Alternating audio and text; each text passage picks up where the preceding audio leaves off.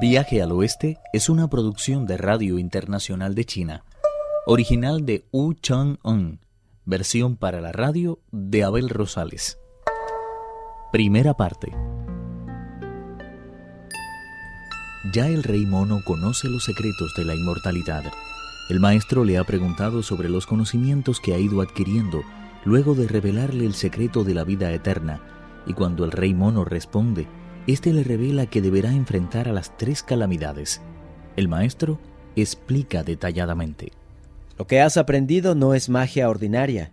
Lo que tú has hecho ha sido apoderarte de los mismísimos poderes creativos del cielo y la tierra y penetrar en los oscuros misterios del sol y la luna. Te aseguro que tu éxito a la hora de mezclar el elixir es algo que los dioses y los demonios no pueden simplemente permitir. Aunque conservarás tu apariencia y verás sustancialmente alargada tu edad, una vez que hayan transcurrido quinientos años, el cielo enviará sobre ti la desgracia y te alcanzará el poder destructor del rayo. Así que debes tratar de ser lo suficientemente inteligente y evitar de antemano que eso suceda. Si lo consigues, tu edad será en verdad la misma que la del cielo. De lo contrario, tu vida terminará en ese mismo instante. Una vez que hayan transcurrido otros quinientos años, el cielo enviará sobre ti un fuego que te consumirá. Ese fuego, por supuesto, no es natural, se le conoce por el nombre de fuego de In, y surgirá del interior de las plantas de tus propios pies. De allí ascenderá por tu cuerpo hasta alcanzar el hueco de tu corazón reduciendo a polvo tus entrañas y tus huesos a pura ruina. De esta forma habrá resultado totalmente superflua la ardua labor de todo un milenio. Transcurrirán después otros quinientos años y entonces soplará sobre ti la desgracia del viento. No se trata de un viento del norte o del sur o del este o del oeste. Tampoco es uno de los vientos que caracterizan cada una de las estaciones, ni los conocidos como vientos de las flores, de los sauces, de los pinos o de los bambúes. Recibe el nombre de viento poderoso, penetra en el cuerpo por la parte superior de la cabeza, lo atraviesa totalmente y circula libremente por sus nueve aperturas. Tu carne y tus huesos se disolverán como la cera y todo tu cuerpo desaparecerá. Debes, por lo tanto, evitar a toda costa estas tres calamidades.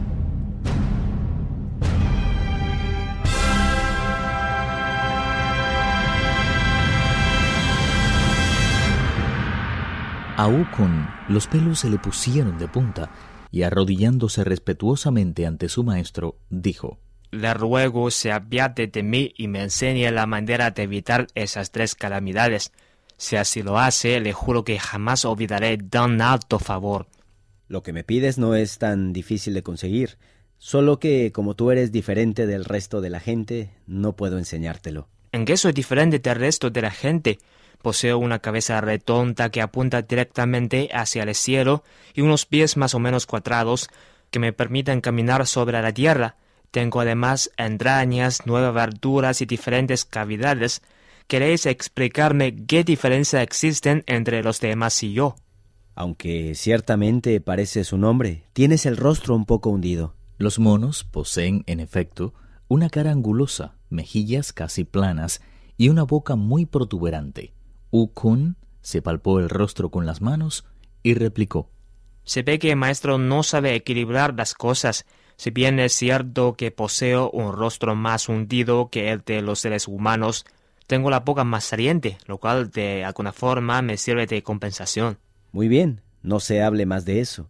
¿Qué método te interesaría aprender? Existe, por una parte, el arte del cucharón celeste, que abarca treinta y seis transformaciones, y el de la multitud terrestre, que alcanza 72.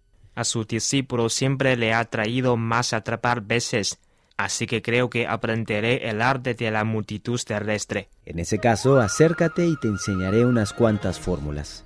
El maestro le susurró al oído algo de lo que ninguno de nosotros ha oído hablar jamás.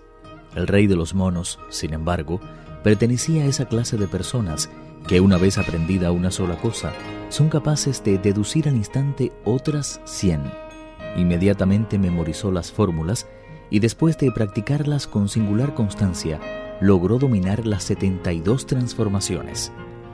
Un día, Cuando el patriarca y varios de sus discípulos se encontraban admirando la caída de la noche delante de la caverna de las tres estrellas, Gracias a la profunda benevolencia de mi maestro, su discípulo ha alcanzado por fin la perfección.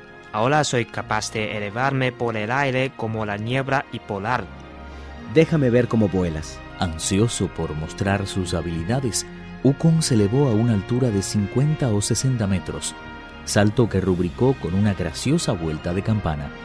Anduvo después por entre las nubes durante el tiempo que suele durar una comida y se desplazó hasta alcanzar una distancia de tres millas aproximadamente.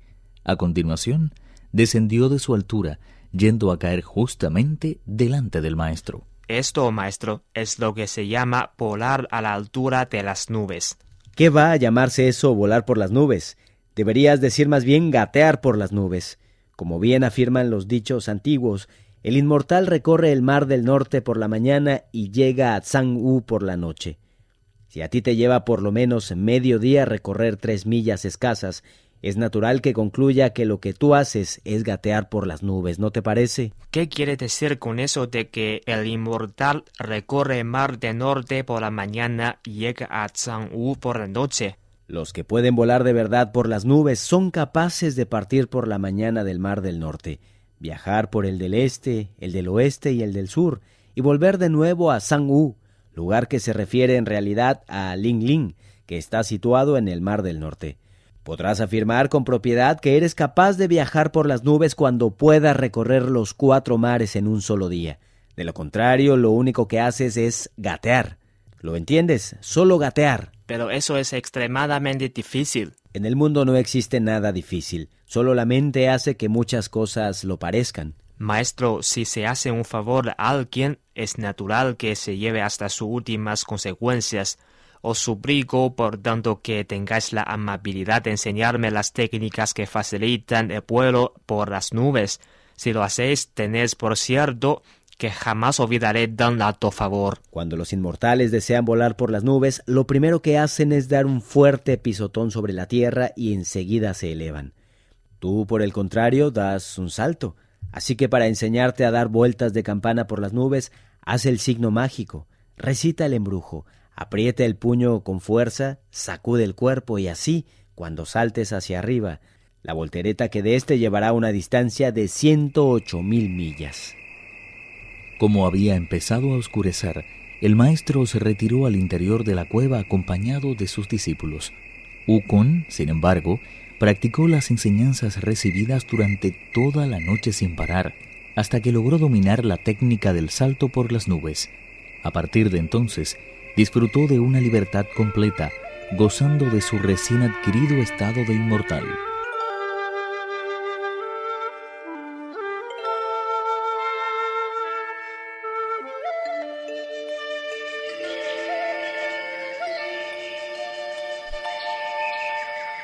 Un día al principio del verano, todos los discípulos se reunieron a discutir debajo de los pinos y le preguntaron al rey mono. ¿Se puede saber, Ukon, qué clase de méritos acumulaste en tu anterior reencarnación para que el maestro te susurrara el otro día al oído la manera de evitar las tres calamidades?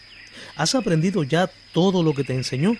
Por supuesto que sí, ya saben que soy incapaz de engañar a nadie y menos aún a ustedes, que son mis hermanos. Gracias en primer lugar a las enseñanzas del maestro y a mi propia dedicación después, he llegado a dominar todo cuanto me transmitió. ¿Por qué no nos haces una pequeña demostración ahora que estamos todos aquí reunidos? Ukon se sintió profundamente halagado y se dispuso de buena gana a hacer gala de sus recién adquiridos poderes. Elijan ustedes mismos la prueba en que quieren que me transforme. Fin del capítulo 9.